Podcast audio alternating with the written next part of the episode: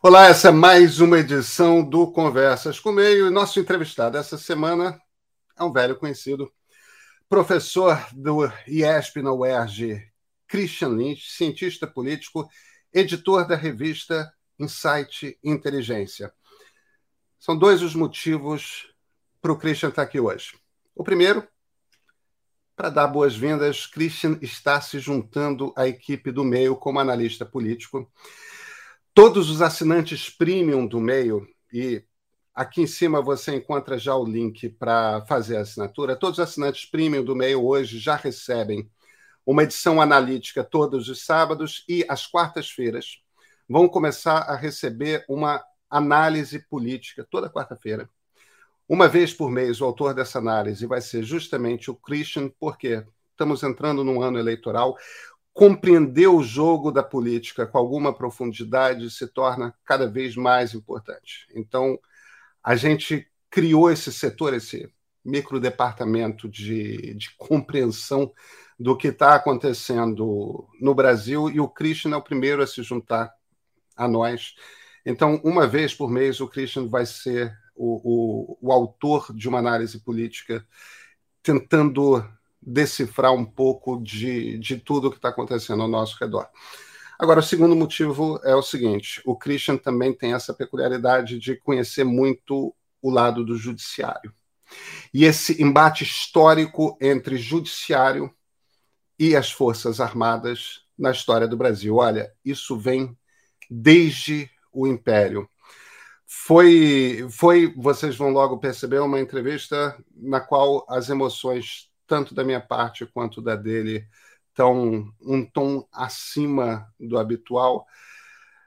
Mas isso tem muito a ver com, com a angústia desse período final, desses meses finais de governo Bolsonaro. Um, um, um governo que está agressivamente, cada vez com mais força, confrontando pressionando os limites da democracia.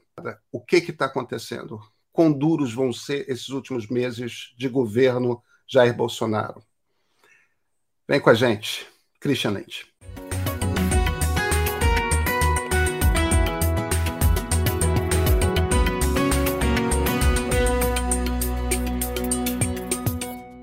Christian Lente, muito obrigado por ter aceito aqui o convite para o papo. Agora, como colegas de trabalho, né, Cristian? Bem-vindo ao meio. Obrigado, querido. Vai ser um prazer estar aqui com vocês, tentando ajudar a destrinchar esse abacaxi político nesse ano de 2022. Até porque esse ano vai ser punk, né, cara? De deixa, eu, deixa eu começar por uma conversa que a gente estava tendo por WhatsApp hoje mais cedo. É, você estava, Christian, as pessoas não sabem, mas você estava hoje mais cedo terrivelmente pessimista, achando as coisas. E, e, isso é uma conversa recorrente que nós temos, que a maneira como o Brasil anda, de vez em quando alguém está ali do tipo, vai dar tudo errado, isso vai terminar numa ditadura, como é que a gente vai sair disso? Que tempos, hein, Christian? É, a gente periodicamente fica assim. Agora, você me contou um segredo, achei que você não ia, não ia me desvelar, me, desnudar aqui na frente do pessoal, não. Entendeu? Porque isso foi feito assim, um momento, aqueles momentos que você. Tem uma hora que você claudica, né? Você dá uma caída e tem que levantar de novo. Aí, mas eu andei dando uma. Estava até brincando com você aqui antes de começar a gravação, né? É, levar dois gols assim logo nos primeiros 10 minutos do jogo né, porque foi foi o, o indulto, a graça, né, na verdade, a, a, essa gracinha né, do Silveira, e na sequência foi o essa invenção da questão militar. Né? Lembra da questão militar, Pedro? Você não sabe, você nunca escreveu nenhum livro sobre a República, né? Entendeu? Então, mas não é a questão militar, essa coisa com o Barroso? Que você, você, você, é, você aproveita qualquer coisinha que melindre, né? É, que, aliás, não melindre as Forças Armadas, mas que possa ser explorado, na verdade, para é, como uma espécie de insulto à honra, né? a honra dos fardados, a honra do poderoso Prise, né? a honra do poderoso Braga Neto, a honra do poderoso Deodoro da Fonseca, a honra do poderoso Vaz Monteiro, a honra. E você fica explorando isso, na verdade, para ficar assulando os quartéis. Né? Isso, isso eu acho que é, uma, é, um ponto interessante da gente começar, a questão militar. Né? É... Eu nem acredito que estou falando isso aqui, isso parece cosplay de, de final da monarquia, cara. Não, isso parece que a gente está em 1937, 1945, em 1882, 83, 1884, cara. Eu postei tweets, no Twitter agora uma, uma, uma caricatura do governo Cotegipe, o Cotegipe, primeiro-ministro do Império, de joelho pro, acho que pro Pelotas, Visconde Pelotas, que era o marechal do Exército. Não, pro Pelotas, isso já é no finalzinho do Império. Caxias tinha, Caxias tinha morrido já. Entendeu? O cara tá de joelho lá, fazendo assim. Porque a, a questão é, em, em, qualquer lugar, em qualquer república normal, um político qualquer, no, no, no caso foi o ministro do Supremo, mas um político qualquer, alguém da vida pública, faz uma queixa do Exército, faz uma queixa qualquer, nenhum general responde, Christian. Nenhum general responde, não tem que responder. Não tem que responder, eles não são políticos, eles não, não são atores é, do debate a respeito das questões da nação. Eles existem para quê? Se a nação for invadida, a gente tem como se proteger. Eles existem para quê? Se houver algum problema de segurança interna terrível, que a gente precisa de alguma força extra, e não bastam as polícias, aí tem como uma, uma, uma força de reserva o, as Forças Armadas. Mas eles não têm que participar do diálogo sobre as coisas do cotidiano. E, e, de alguma forma, isso simplesmente não entra na cabeça do raio das nossas Forças Armadas. Eles acham que eles podem. De onde que, de onde que vem essa cultura maluca de que eles acham que eles têm alguma coisa para falar? Historicamente, a gente entrou numa, numa encrenca desde que começou a questão militar no Império mesmo. Eu sei que parece uma coisa muito remota, mas não é não porque você. O que, que eram as questões militares? As questões militares eram o seguinte: você tinha o exército se achava, como sempre, é, o cocô do cavalo do bandido, porque eles tinham crescido na, na, na Guerra do Paraguai, é, e eles eram a única, a única corporação mais ou menos estruturada que tinha, que tinha uma certa autonomia de carreira e, e, e tinham quadros deles que não eram bem pagos. Né? Então você tinha uma, uma espécie de um ressentimento da classe civil que era formado por bacharéis, né? Eles chamavam de os casacas. Então você tinha esse, esse, esse horror, né? E, e, você tinha um plano mesmo de dar mais poder ao exército. Depois da morte do Duque de Caxias, que controlava a situação, isso foi piorando. Você tinha gente do exército que era senador, senador do Império, conselheiro de Estado, e eram dois. É, é, era o Deodoro, que era do Partido é, Conservador, e era o Visconde de Pelotas, que era do e o, e o Marquês de Herval, general Osório, que era do Partido Liberal. Agora, o que acontece? É, no final do Império, você começa a ter essas questões militares, com a fundação do Clube Militar, cujo primeiro presidente foi o Deodoro da Fonseca, né, que ficava explorando, na verdade, questiúnculos. Por exemplo, acho que foi um, ministro do, do gabinete Cotegipe, que era ministro da guerra, naquele tempo os ministros da, da, eram civis. Né? É, teve uma insubordinação um tenente e o, o, o ministro é, deu, sei lá, 15 dias de cana por indisciplina. Isso logo foi explorado, acho que foi o Tenente Madureira, teve umas duas ou três questões militares. Isso foi explorado é, dentro do Exército como, como desonra à corporação. Assim, as coisas, Pedro, as coisas mais insignificantes eram exploradas para você fazer crescer o Exército. E os republicanos, que eram os golpistas da época, começaram a embarcar e ficar assulando o Quintino Bocaiúva e ficar assulando esse negócio para ficar emparedando o, o, o, o, eu ia dizer a República, para ficar emparedando o regime, entendeu? O regime constitucional. Até que no final foi uma questão militar que derrubou o império e implantou a ditadura militar. Foi exatamente isso. Então, assim, quais são os sustentáculos desse, desse negócio da questão militar? É uma doutrina que chama-se doutrina do cidadão fardado, que é o soldado, ou do soldado cidadão. Mesma coisa. Soldado cidadão ou soldado, é, é, soldado, é, soldado fardado ou cidadão, é, soldado cidadão. Cidadão fardado. Que, é exatamente isso que está falando. Que o, que o exército não tem que ser o grande mudo, como se diz na França. Que as Forças Armadas, que dentro do peito de um, de, um, de um soldado bate o coração de um cidadão. Então ele pode se falar de política, pode falar de é, partido, ele pode dar, dar, dar, dar pitaco no que ele quiser, ele, e, e, eles, como corporação, podem falar como quaisquer outras corporações, como se civis fossem, como se as outras corporações não fossem armadas. Tá? Então, essa doutrina é que está sendo reavivada. Isso que é impressionante. Porque essa doutrina ela, ela, ela, ela ficou viva durante um século, até ela ser morta no final dos anos 80, quando acabou o regime militar, debaixo das denúncias de tortura, debaixo é, da, daquela inflação galopante, da ruína econômica que no final o regime militar levou o país. Eu escrevi em 2017 um artigo em que falava do assunto, dessa doutrina da, da, da, e no final dizia, ela morreu na década de 80. Eu imaginava que dois anos depois ela estava de volta. Tá? E ela está de volta exatamente. E, e, o que o governo Bolsonaro está fazendo é a mesma coisa. Eu nem acho que necessariamente as Forças Armadas achem, sejam assim. Mas ele incentiva o tempo inteiro que elas sejam assim. Que elas se levantem, que elas se pronunciem, e que, desde que elas falem, falem em nome dele. Então, ele é o dono do Exército, ele é o dono da Aeronáutica, ele é o dono da, da Marinha, e ele usa as Forças Armadas, que são dele, que são do povo, porque ele representa o povo, contra os poderes constituídos a hora que ele quiser. Ele, ele pode fazer isso? Não. Ele tem esse poder? Não. Mas ele consegue habilmente fazer a, botar a agenda dele para frente e, e fazer parecer cada vez mais que ele tem esse poder. Mostrar esse poder é fundamental para mobilizar o, o público dele.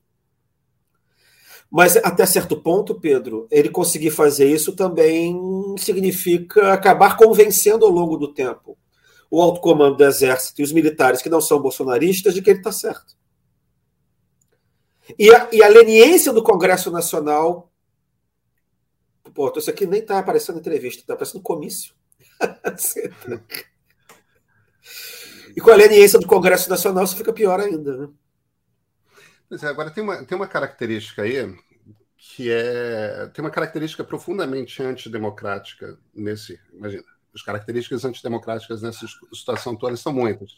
Mas tem uma particular que é a seguinte: a, a, a, gente trabalha, tanto eu quanto você, eu como jornalista, você como cientista político, na observação de como funciona a República, na observação das relações entre os vários atores tudo mais. A gente não consegue fazer uma análise das Forças Armadas por quê? Porque elas são opacas. A gente, a gente não conhece o que, que pensam os generais do alto comando, os quatro estrelas todos. A gente tem muita dificuldade porque eles falam pouco, porque eh, eles não se expõem à imprensa, porque eles não se expõem a entrevistas com cientistas políticos, porque eles não se expõem, porque eles não se expõem, porque eles são uma corporação opaca.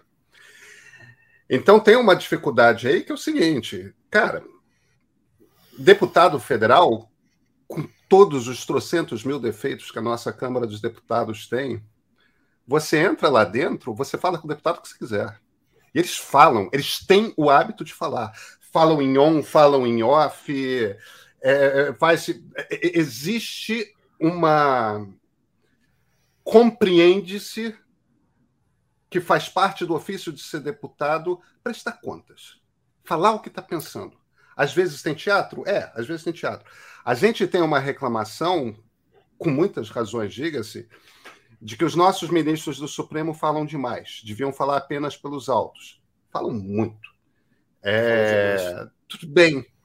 Não, tudo bem, falam demais mesmo, mas, mas existe uma transparência nisso, porque no fim das contas é, pode ser ruim para a justiça, mas você sabe quem é o Gilmar Mendes.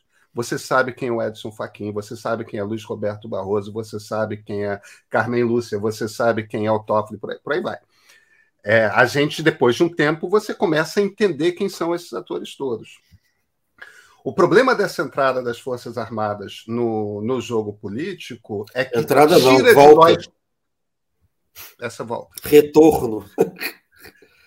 O, o, problema desse retorno dessa gente cheia de estrelinha na roupa é que é que eles tiram de nós, como cidadãos de uma democracia, o direito de conseguir compreender como é que está o jogo de forças. Isso é profundamente antidemocrático, cara. A gente tem é, é o, o, setor público, o Estado, tem a obrigação de ser transparente perante a sociedade dentro de uma democracia. A gente não consegue ler por completo esse jogo por causa disso, né? É, é mas assim, você está falando de uma questão de transparência. Mas, assim, mas parece que tem uma certa. Parece que tem uma contradição aparente na nossa conversa aqui. Né? É, é o certo é a gente não saber mesmo nem quem era o nome de general nenhum. É não saber o nome de general nenhum. É não saber o que eles pensam. Isso é que interessa para o cidadão. O que eles pensam é objeto de indagação de pesquisadores, de investigadores, de antropólogo, de sociólogo, de cientista político. Entendeu? Não, não era para a gente saber. O que, que acontece? É, as Forças Armadas são uma burocracia do Estado. Burocracia do Estado. Você tem dois setores burocráticos. Um é civil, outro é militar. Burocracia não, de, não decide nada, a burocracia obedece. Isso é a regra. Né? Então, é, é, essa opacidade faz sentido porque eles têm que ficar calados mesmo. Eles são uma força essencialmente obediente. E eles são órgão do Estado, não são órgão de governo. Só um governo como o governo Bolsonaro, que quer apagar a distinção entre Estado e governo e transformar todos os instrumentos do Estado em instrumentos do governo Bolsonaro, é que pode acontecer de você tentar cooptar a, a, a, a burocracia como se ela fosse sua e como se ela fosse do seu partido. Então, o que você tem é uma tentativa de partidarizar uma burocracia armada do Estado para fins eleitoreiros e, e antirrepublicanos. Né? Então, então, na verdade, quando a gente começa a saber o nome de general, que tem uma coisa errada. E, e, e, quando a gente começa a ter que ficar ouvindo o que, general pensa, é pior ainda. General da ativa. General aposentado, não, naturalmente. Entendeu? Eu, eu, eu, acho que vale a pena você dar uma é, clarificada nesses conceitos governo e Estado. Talvez não sejam claros para todo mundo. Olha, o Estado são as instituições que, na verdade, que é, são, são independentes, na verdade, são autônomas em relação aos governos. Servem, podem servir. Por exemplo, as instituições é, do Poder Executivo, do Judiciário, do Legislativo, é, elas existem a despeito das pessoas que estão lá. Né? O governo é quem dá a direção política, quem toma decisões de cunho discricionário, né?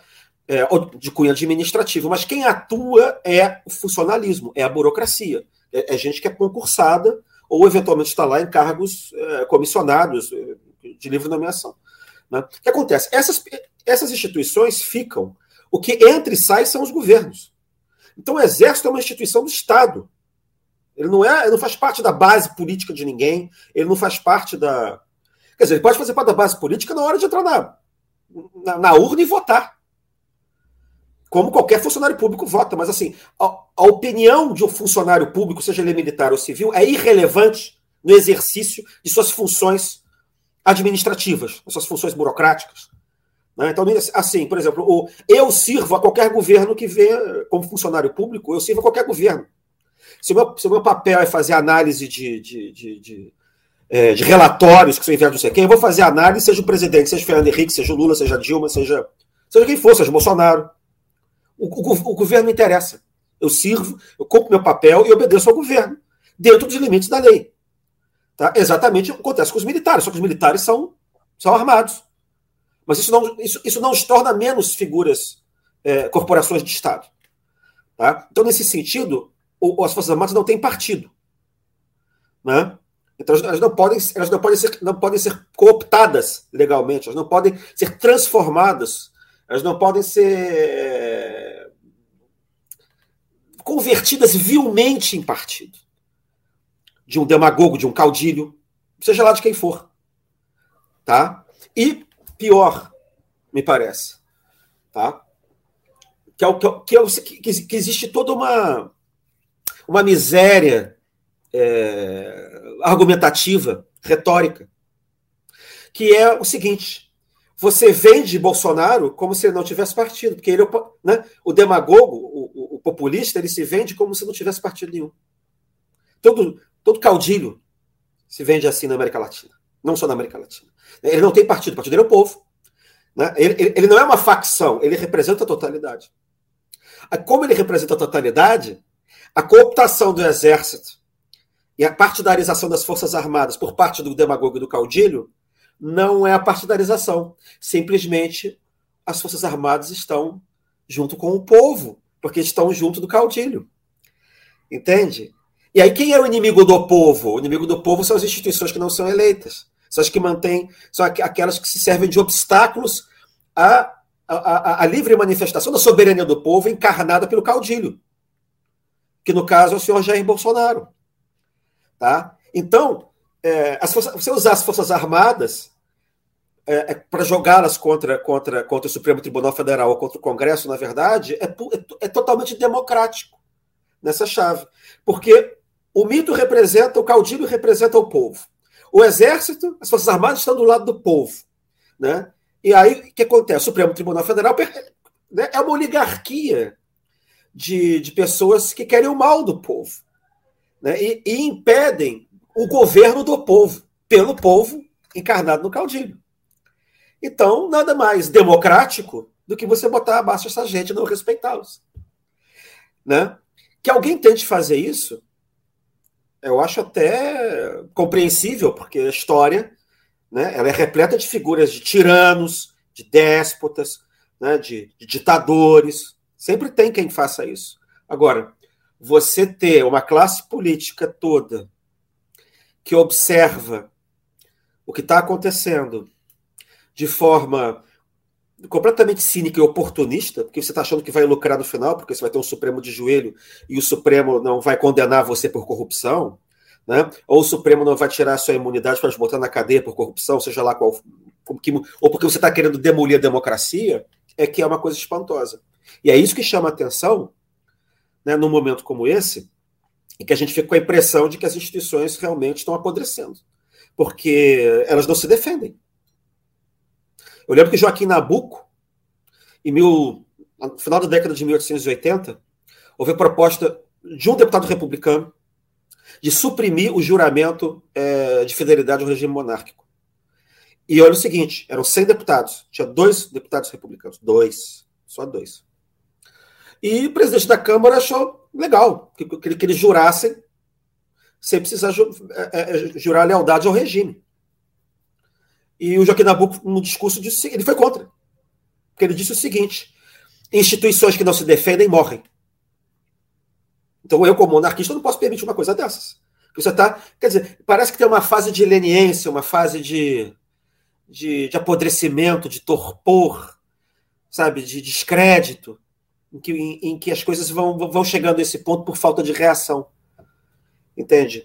Bom, Desculpa esse, esse discurso não, comício, não, não, é, é, mas foi você é, que é. me desvelou o meu mau humor no começo aqui, o meu, o meu pessimismo momentâneo, momentâneo no mas, começo dessa, mas sabe, desse papo. Sabe por que, que sabe por que, que eu fiz isso? Porque eu acho que é, é eu acho que é importante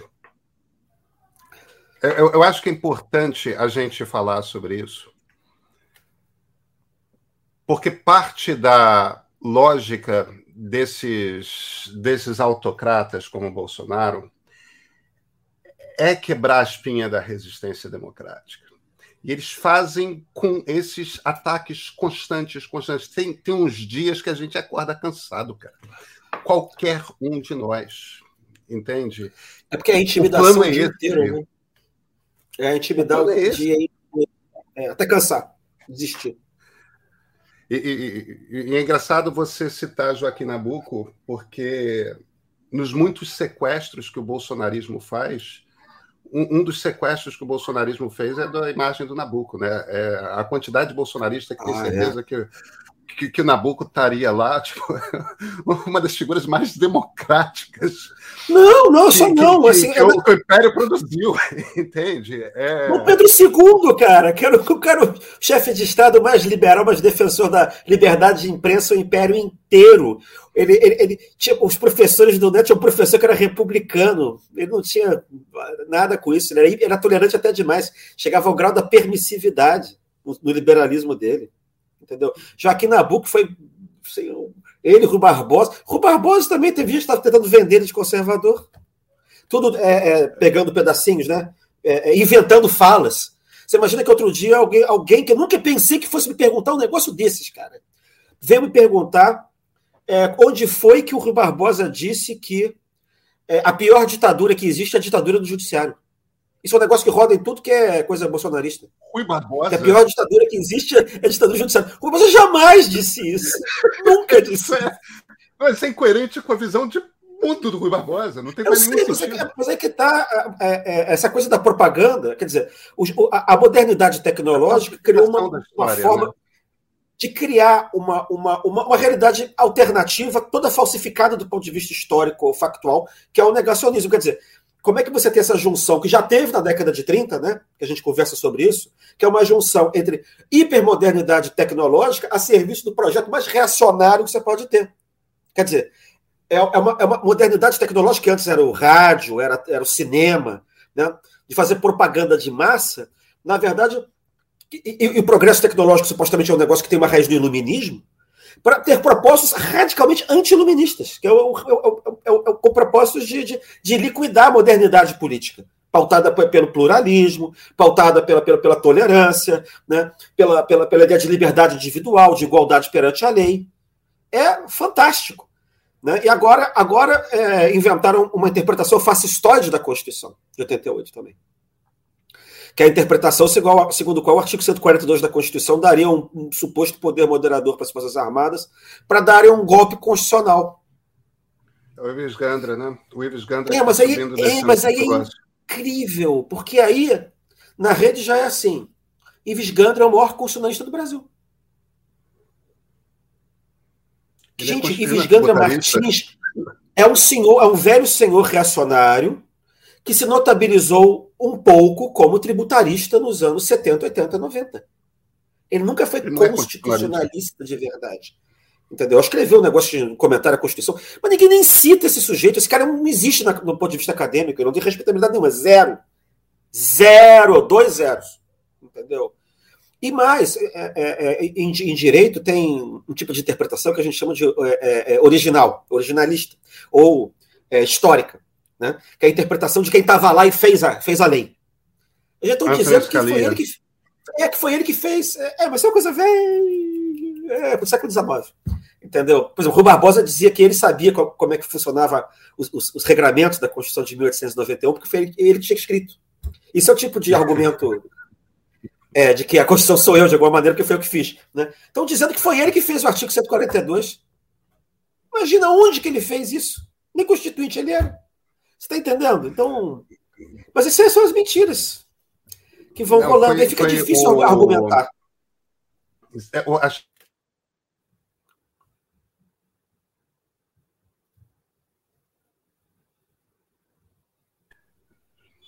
Voltei.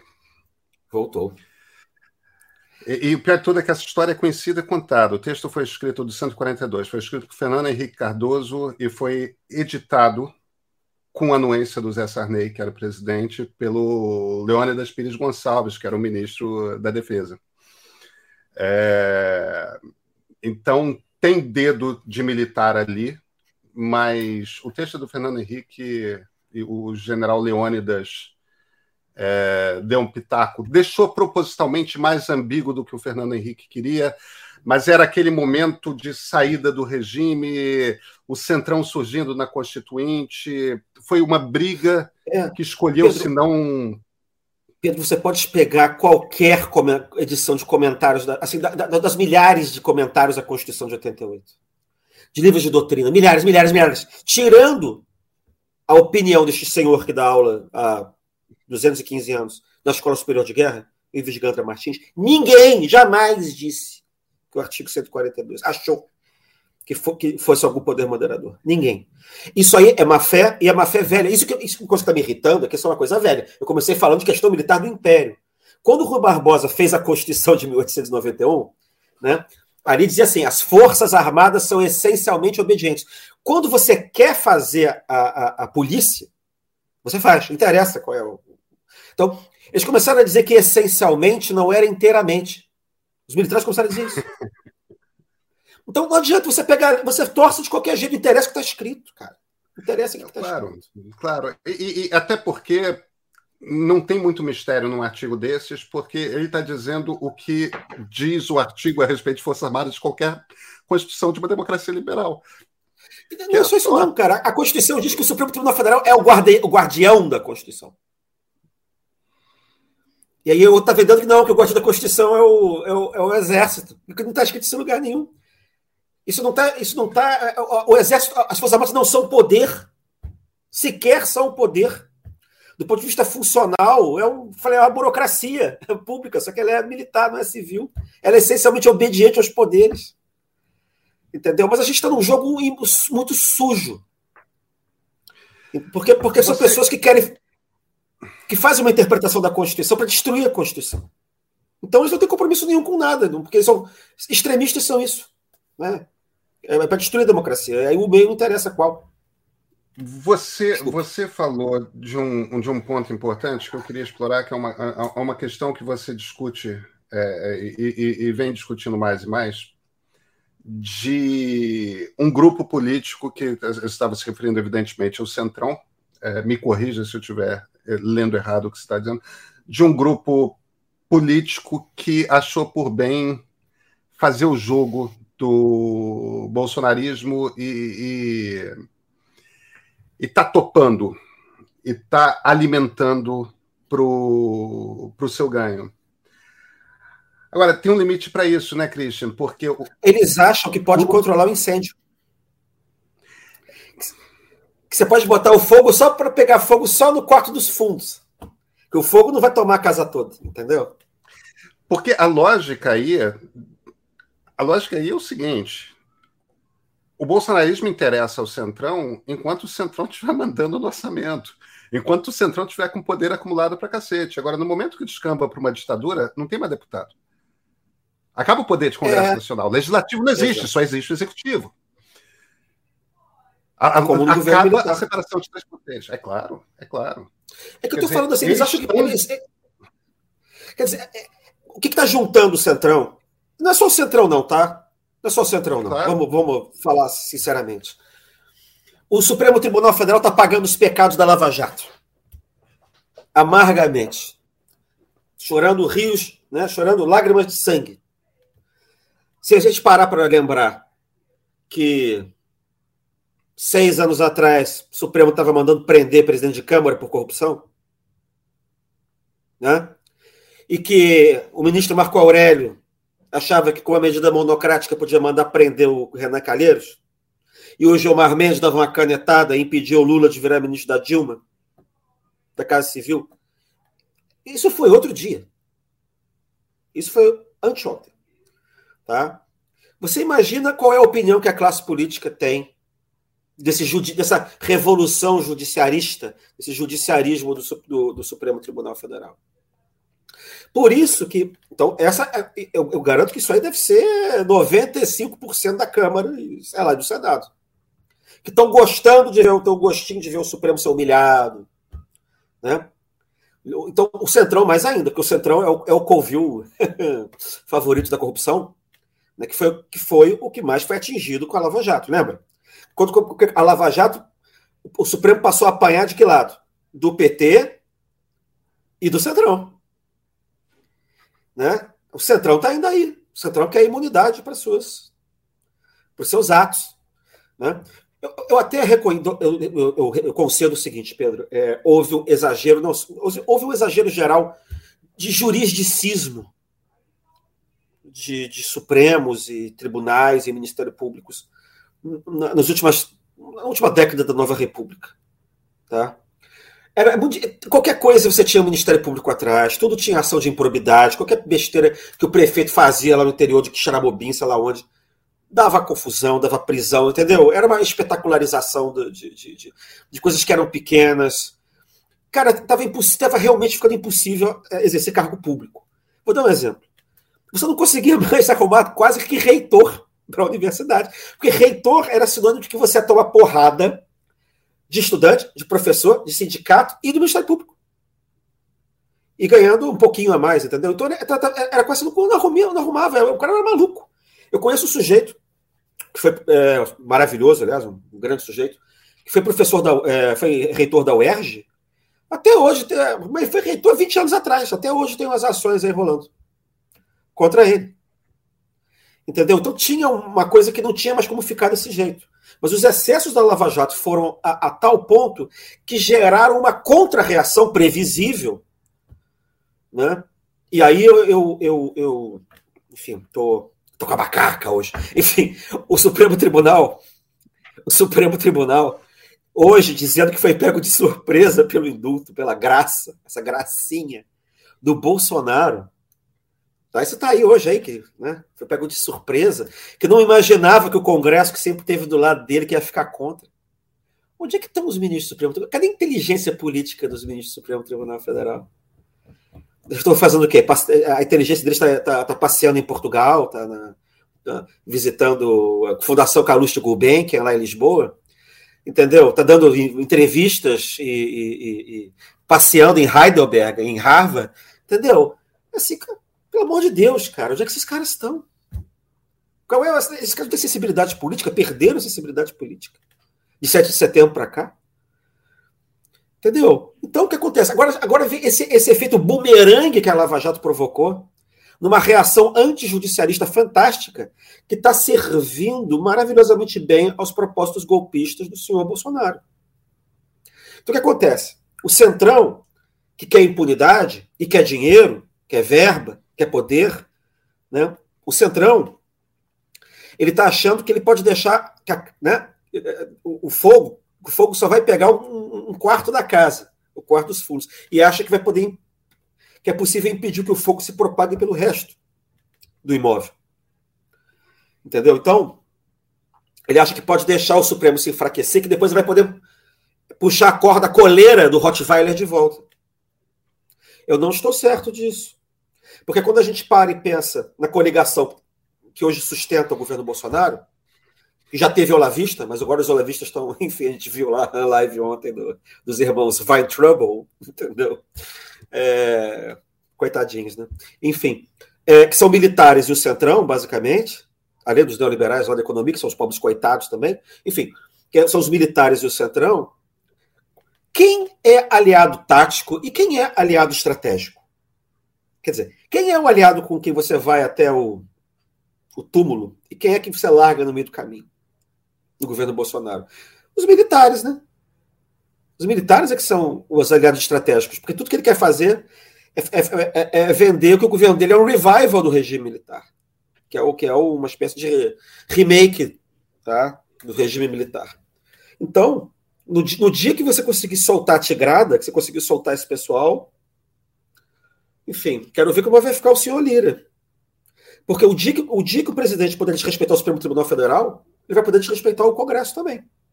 E aí, meu amigo, o que, que impede um ato institucional que, que começa a caçar gente lá dentro? E por que, que você não vai caçar? Eu, e aí eu te pergunto mais. Pega os militares. Você conhece classe, corporação, que tenha se entusiasmado mais pela Lava Jato do que os militares? Eu não conheço. Tanto que tem a gracinha, né? Mais uma. Tá, tá, tá uma gracinha isso aqui. A gracinha do, do, do, do general Heleno. É, não, do general se pegar, se gritar, pegar centrão, não fica um, meu irmão. Pois é.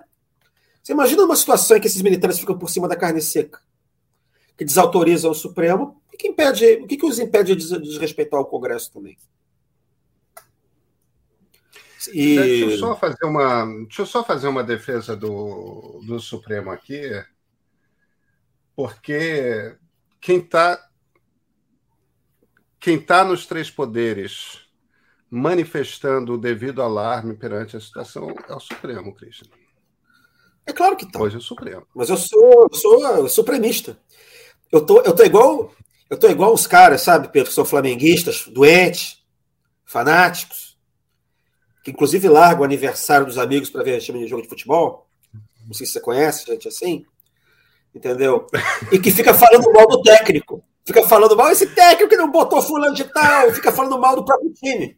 Porque acha não, que o time está jogando sou, mal. Eu, não, eu, não, eu, já parei de me reconhecer, eu não falo mal do técnico, não.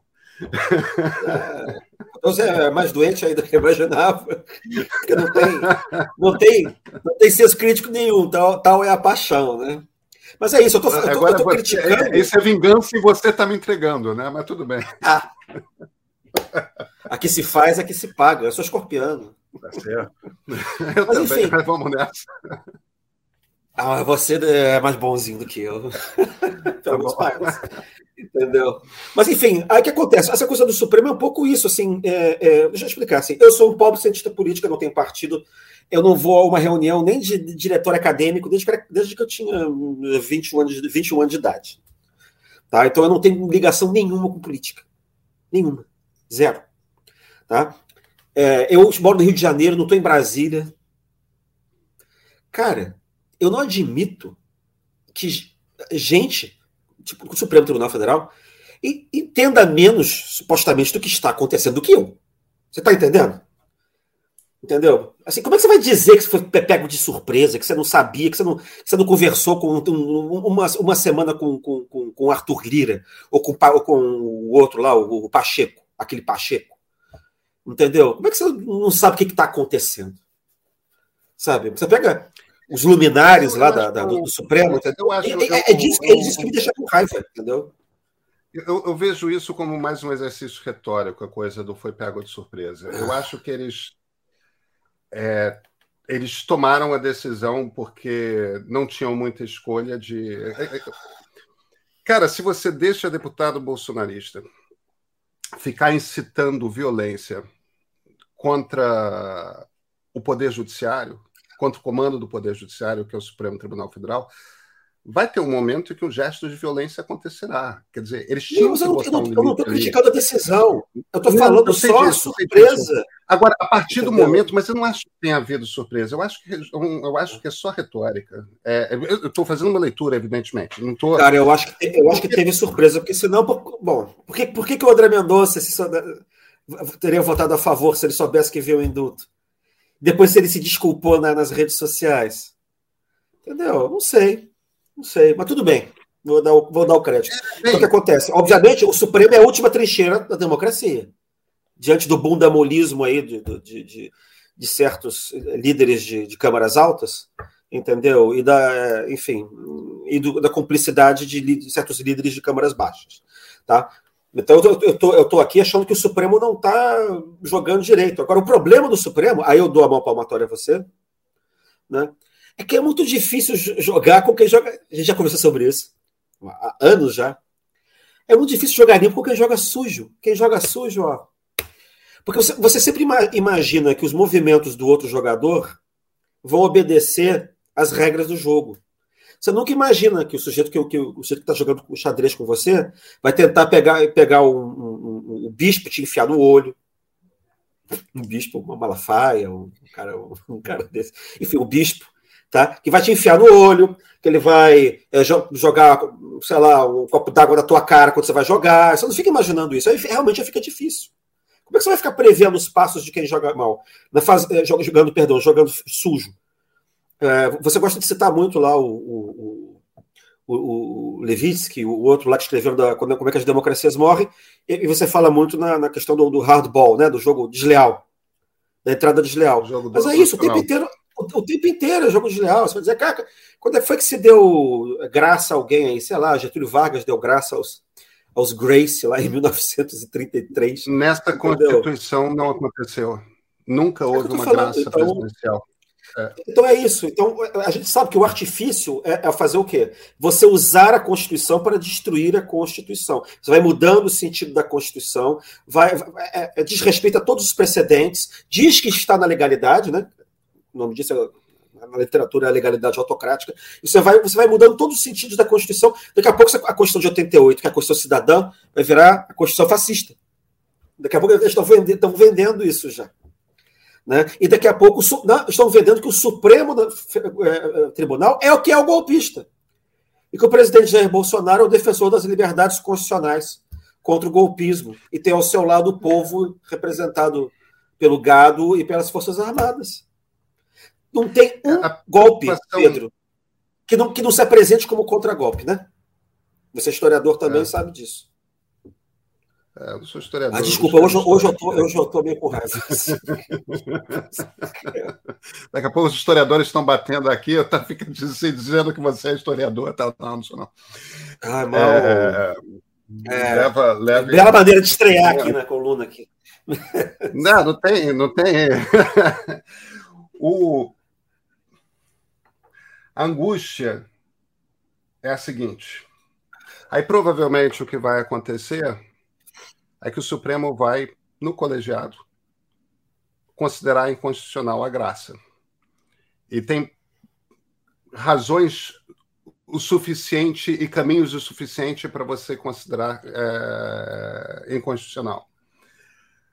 Só que uma quantidade imensa de pessoas, por conta da maneira que é estruturado o discurso bolsonarista, vai ter certeza de que aquilo é um abuso de poder do, do Supremo.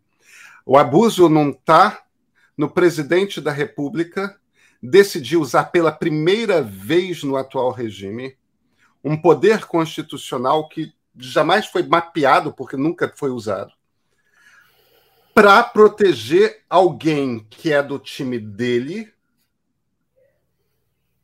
que estava usando do seu poder parlamentar para ameaçar um dos três poderes, para ameaçar, em essência, o regime democrático.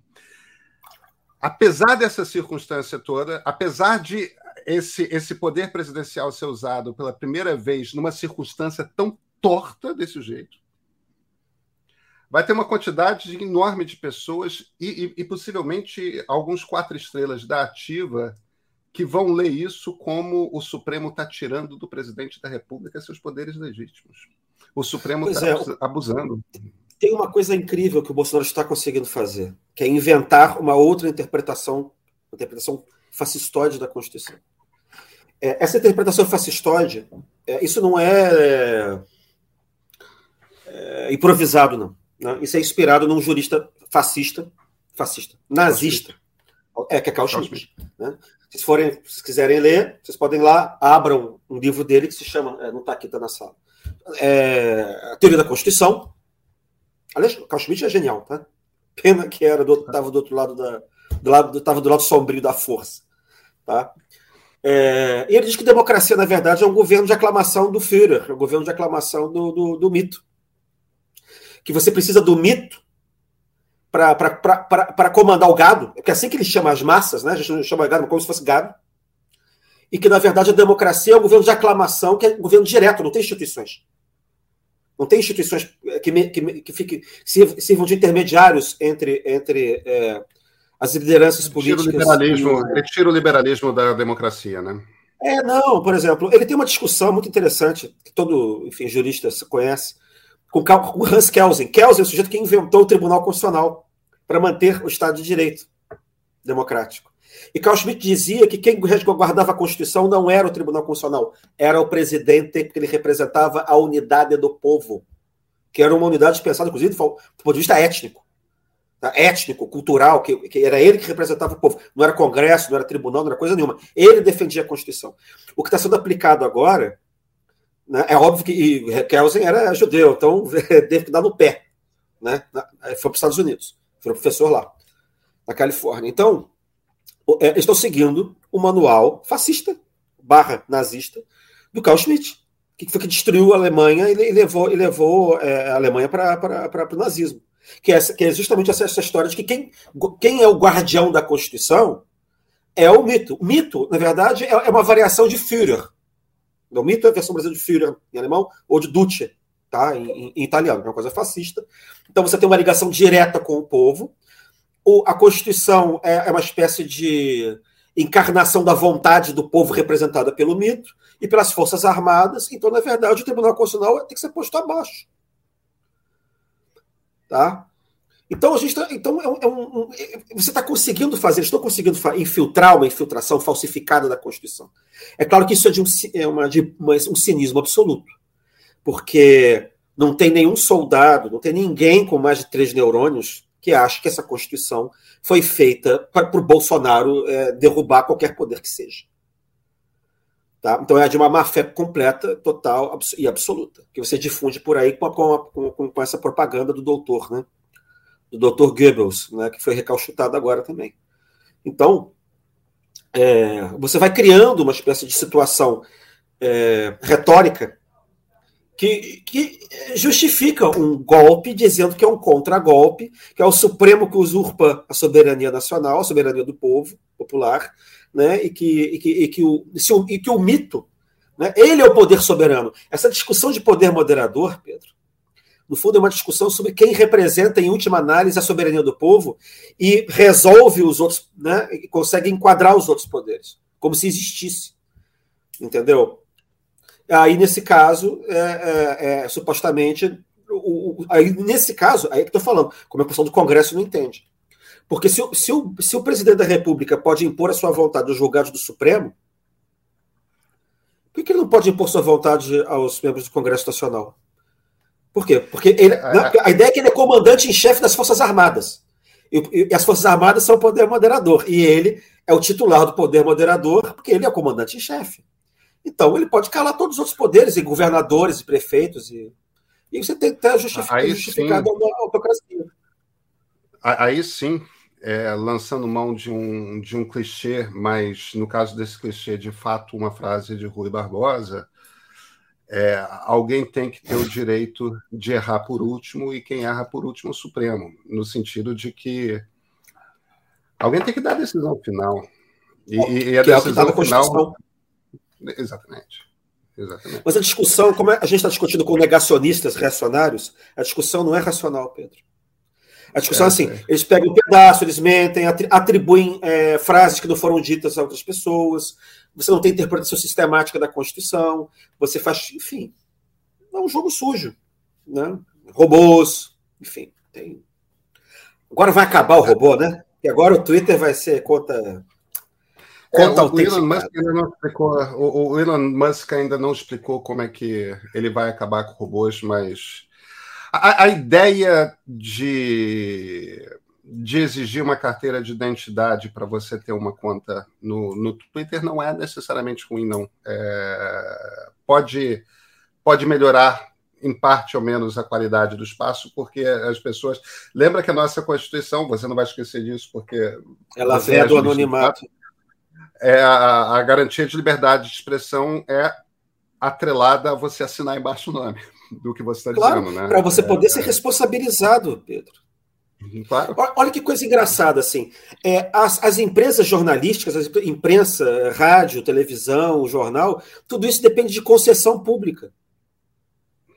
Por quê? Para você manter um controle do poder legislativo, né? Isso também sobre, sobre a qualidade da, da, da, da veiculação, é. das informações. A concessão pública é, é daquilo que é de alguma forma limitado pela natureza, né? O uso das ondas de rádio. Tipo, para você abrir um jornal, você não precisa de uma concessão pública. Isso não é uma. Isso você pode. De qualquer maneira, isso é regulado. Entendeu? Porque você, você, você tem liberdade de, liberdade de empresa, todo mundo tem. Né? Eu acho que você tem isso para rádio e tem para televisão. Agora, é, o que você fez, na verdade, com esse, com esse negócio, com o sistema em que a extrema-direita fez com o Telegram, com essas coisas assim, é como se você tivesse a concessão de rádio, de um lado, equivalente, ou de televisão, nos canais do YouTube, e você não tem regulamentação sobre isso. Então você está burlando, eu acho que isso você está burlando a Constituição, do ponto de vista teleológico. Porque a Constituição foi feita quando não tinha isso, quando não tinha essas, essas redes sociais. Então, mas a finalidade da Constituição se transformar isso em um sistema de concessão precisa ter um certo controle democrático sobre a, qualidade da emissão. Entendeu? Não é qualquer um. Você tem que, você tem que ter preencher determinados requisitos, você tem que ter. Né? É para isso que foi feito. Aí você é, criou o, outras o maneiras existe... equivalentes disso que não são controlados. E é por aí, justamente, que você tem essa, essa proliferação. O que, existe, o, o que existe de fato de, regular, é, é, de, de controle é se você abre um jornal, tem que ter um jornalista responsável. Você tem que. Tipo, as pessoas sabem quem é o editor do meio. Sou eu. É, eu estou aqui, minha cara está aqui. É, você, mas, meu, mas é que tá, você, é... você, quando você mente, você comete um crime de falsidade ideológica. Né? Quando você, é, é, é enfim, ataca alguém, você pode cometer crime, você pode atribuir alguém né, dano moral, você, você incorre em responsabilidade civil, pelo menos, quando não criminal. Nesses outros meios não tem nada. Sabe que você, nesses grupos, como o WhatsApp vai criar em algum momento aí, que vai ter, o que é? 250 mil pessoas no grupo, o Telegram, na verdade, o que, é isso aí? Isso aí é como se fosse rádio, como se fosse uma emissora que você, você faz o que você quiser ali dentro e você não responde, senão não tem responsabilização civil e criminal ali dentro. Entendeu? Então é, é uma coisa meio miliciana também, porque é tudo à margem, à margem da responsabilidade. e os bots, que são todos é, é, também anônimos. Então é impossível você criar mecanismos de responsabilização do jeito que está. Isso alguma hora vai ter que ter algum tipo de regulamentação. E a, a, a gente não pode é, é, dizer que regulamentação, nesse caso, é cercear a liberdade de imprensa se você, na verdade, vai, vai simplesmente criar uma equivalência com a legislação que já existe, por lógica. Né? E, mas é, é, por esse mato que essa extrema-direita vai se criando. Uma extrema-direita, repito, que é anti-iluminista e que usa os mecanismos da modernidade tecnológica para acabar com a modernidade política. E que captura o discurso da democracia para inverter o discurso da democracia. Né? É, Fala democracia é ditadura. Democracia é, é, é, é, bem George Orwell, né? liberdade ou escravidão, guerra e paz, aquela coisa toda de. Exatamente isso, novilíngua. De nova língua, exatamente.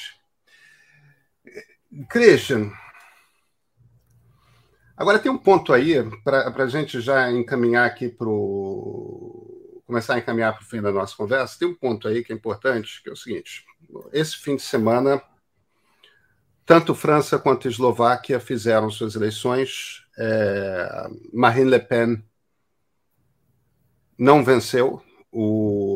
Temia-se um resultado mais apertado, mas o Macron é o primeiro presidente francês reeleito em, em bastante tempo. Faz alguns ciclos eleitorais. É, do Macron é, e, e, e, ganhou com seus 10 pontos de diferença. Foi uma, foi uma vitória. Não foi uma vitória imensa, mas foi uma vitória sólida, não foi uma vitória por, por um 3. E a Eslovênia, que tinha um Bolsonaro, não tem mais. É, derrubaram ele, assim como os americanos, dois anos atrás, derrubaram o Trump.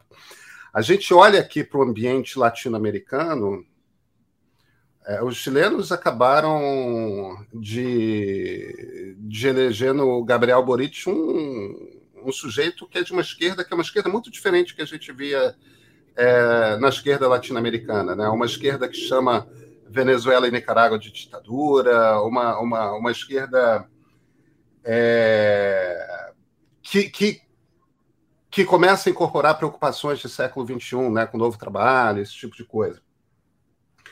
É, embora a esquerda que venceu na, na Argentina seja aquela velha. A, a Cristina Kirchner é, afinal de contas, a,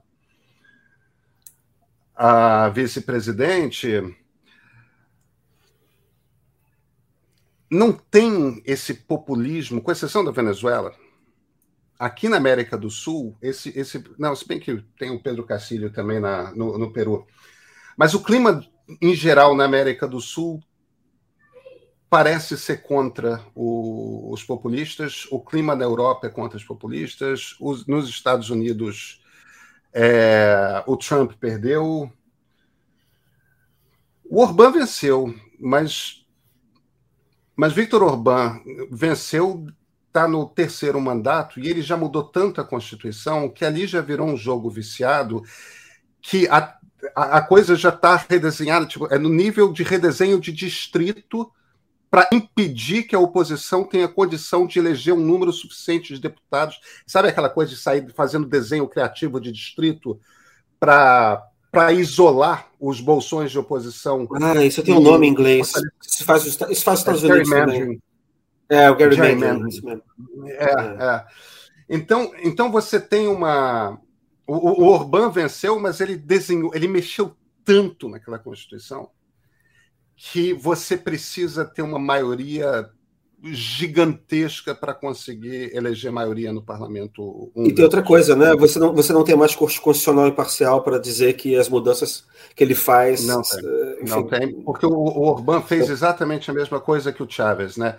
É, se reelegeu, fez uma Constituição nova e a primeira coisa que fez na Constituição foi mudar a composição da corte para aumentar o, mas o ponto aqui que eu estou fazendo é os ventos, apesar disso tudo que a gente está vivendo aqui no Brasil, apesar de Bolsonaro estar tá crescendo nas pesquisas, a, a, a, apesar de crise na comunicação da campanha é, do Lula, apesar de a terceira via não conseguir. É, Sim, ele vai perder. os ventos ainda parecem soprar contra Jair Bolsonaro, não parecem, não? Sim, sim, sim, sim, sim. Por isso mesmo, né? Que ele precisa de um golpezinho, porque senão, senão não precisava. Acho que tem dois pontos aí. O primeiro é o seguinte: é, é, essa, é, é, que é importante ter em mente é que as cortes constitucionais foram criadas para prevenir o retorno de fascismo na Europa. Né? A Corte Constitucional é, alemã, austríaca, é, italiana, né? tudo né? espanhola, contra o franquismo, uma contra Hitler, outra contra Mussolini, outra contra Salazar, por causa de Portugal, né? no Brasil contra a ditadura militar. E a solução que esses caras estão inventando agora é o quê? Aparelhar a Corte Constitucional. Então, isso explica também os movimentos do Bolsonaro hoje, já que ele precisa de mais um mandato para renovar. Né? Eu acho, sinceramente, o seguinte, que o, o, o, o, jogo do Bolsonaro é um jogo eleitoral, em primeiro lugar. Mas ele tem que, ele tem que o tempo inteiro ficar simulando a possibilidade de que ele pode dar um golpe para ficar mantendo a base é, acesa. O problema é que nesse meio tempo, Pedro, é, é de tanto a gente ficar vendo essas coisas sendo repetidas e ele dominando a pauta o tempo inteiro, você vai criando um clima propício para alguma coisa que pode ser um plano B e não um plano A. Entende? Isso, isso é, é ruim, porque isso se prolonga no tempo. Isso, é um mal que se prolonga para além do tempo dele, porque você vai ter que ter um outro presidente depois comprometido com as instituições que, que ajude a restaurar, na verdade, a credibilidade dessas, das instituições republicanas. Tá? Tem um segundo ponto, que essa coisa da, da derrota da, da, da, da extrema-direita nos outros lugares, é um ponto interessante, porque isso não aconteceu na década de 30. Porque a gente está tendo um revival um pouco na década de 30. Só que o que acontece? O revival, no meio do caminho, teve um, décadas e décadas de democracia. Então ele não pode se repetir igual. Por exemplo, quando esses caras tomavam o poder numa época que o liberalismo não estava implantado mesmo, não tinha, não, não tinha é, experiência liberal democrática, a democracia estava começando, a experiência que você tinha no liberalismo oligárquico, né? na Itália, no Diolite, tá? É na, na, na, na Alemanha, da, da República de Weimar. Tá? O que, que acontecia? Tá? É, esses caras, quando os autocratas chegavam ao poder, não saía mais. Não tinha outra eleição depois para ele poder cair. Não tinha essa chance. Né? Então, de alguma maneira também, o que a gente está vendo é que esses caras também não sabem muito como ficar porque você não tem não, não tem como suprimir a eleição, que foi o que, é, é, é, é que isso, não existia na década de 30. Você poder suprimir a eleição. Né? Mas chega a um ponto em que você pode depois viciar as eleições, como você comentou o caso do Orbán. Tá? Mas eu vou encerrar com um ponto que é o que mais me preocupa, que é um problema de longo prazo, que é o seguinte: você conseguiu evitar é, a extrema-direita de tomar o poder na França, o Bolsonaro esloveno tomou, tomou pau, o Bolsonaro é, que, que, tentou tomar o poder no Chile tomou pau, mas as alternativas. O que acontece? É, a extrema-direita está se organizando em toda parte, ela toma o pau, mas ela fica. É, os candidatos dela é, são derrotados, mas porque existe uma espécie de uma, uma organização geral, uma, uma, uma, uma iniciativa geral, no sentido de coibir que esses caras tomem o poder a gente viu isso no caso do Macron, a gente vê gente de esquerda votando no Macron. Tá? A gente vê gente de, de do pessoal que é votando no Bernie Sanders votando no Biden. A gente vai ver provavelmente gente, sei lá, é, gostaria de votar no, em alguém de uma terceira via, enfim, votando no Lula, provavelmente. Tá?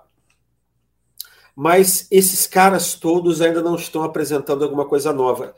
É, a impressão que eu tenho é que é uma espécie. Eles ganham porque eles fazem um cinturão, uma coalizão de veto coalizão de veto, eles juntam todo mundo que não quer o cara. O que não significa que todo mundo queira alguma coisa em comum, entendeu? Do ponto de vista propositivo. Elas são grandes frentes de contenção, mas elas não estão construindo nada.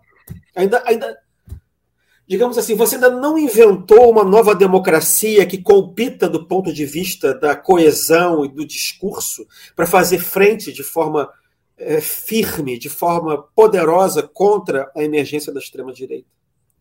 Eles são uma, uma minoria grande, uma minoria mais organizada, com mais sangue no olho, com mais entusiasmo, com mais fanatismo típico de, de gente autoritária, extremista, tá? É, e por vários motivos, um deles talvez seja mesmo de como, modo de pensar intelectualmente, como é que a gente pode ser extremista se a gente é iluminista, se a gente é, é democrata, Tá? Então o que acontece é que eu estou vendo mais uma, uma, frente de defesa, tá? de contenção. Eu não estou vendo alternativas colocadas de forma forte, discursos, gente entusiasmada, é, é, gente com fé.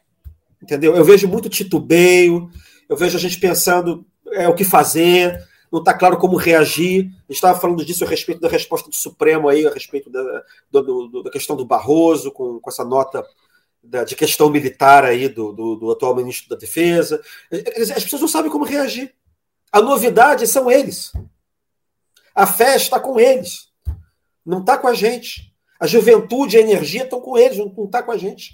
Aparentemente. Aparentemente alguma hora isso vai ter que mudar. Alguém estava falando aí da, da França, que a cada eleição a extrema-direita ganha mais pontos. A gente, a, a gente vai ter que inventar uma democracia nova para fazer frente ao que está acontecendo aí. Mas isso não é uma coisa que se inventa, isso é uma coisa que se constrói por erro e acerto, né? por, por, por, por objeção aos erros que são cometidos pelos outros quando eles estão no poder. Entendeu? A gente vai conseguir tentar fazer alguma coisa diferente agora. O Biden tentou ver enfim, o programa do Biden em cima dos erros do, do Trump. Agora, eles também, quando perdem, também aprendem. Bolsonaro vai aprender se perder e cair fora do poder. Né? Ele vai aprender alguma coisa. Mas ele vai ter ganho, porque ele vai ter 30% de eleitorado. Quer dizer, no fundo ele perde, mas ele ganha. Como o Trump também perdeu, mas ganhou, ele domina o Partido Republicano. Estão entendendo? Então, na verdade, é a gente que está ganhando aqui suando, mas a gente precisa criar uma alternativa. Isso leva décadas. Isso leva muito tempo para você conseguir. Porque eles precisam se desgastar como imagem, como, como, como, como alternativa. E para isso, eventualmente, eles têm que estar no poder. Para eles poderem errar, poderem falhar. Ao mesmo tempo, é, a democracia tem que aprender a lidar com rede social, tem que aprender a lidar com robô, tem que aprender a lidar com gente que quer destruí-la, que, que, não quer conversar, entendeu? Que não quer debater. E isso é um aprendizado que não foi feito ainda, isso está engatinhando. Já tá, estamos melhores do que estávamos quatro anos atrás, como vem, reconheço, três anos atrás. Quando o Bolsonaro ganhou, quando o Trump ganhou, a gente está melhor. Né? Mas é, eu ainda não estou vendo a democracia aprendendo a, a, a, lidar com a mentirada em massa. A gente tem esse problema dessas redes sociais que não tem controle nenhum de qualidade, que a gente estava falando dez minutos atrás. Então ainda vai ter muita lenha para queimar até a gente conseguir é, lidar com isso não vai ser amanhã. Então, o que a gente pode fazer até lá é isso que a gente está tentando fazer mesmo, né, cara? É montar um cordão sanitário em torno desse pessoal e fazer uma imaginar uma nova pedagogia, uma nova pedagogia da democracia. Christian Lynch, muito obrigado pela conversa. Prazer foi meu, Pedro.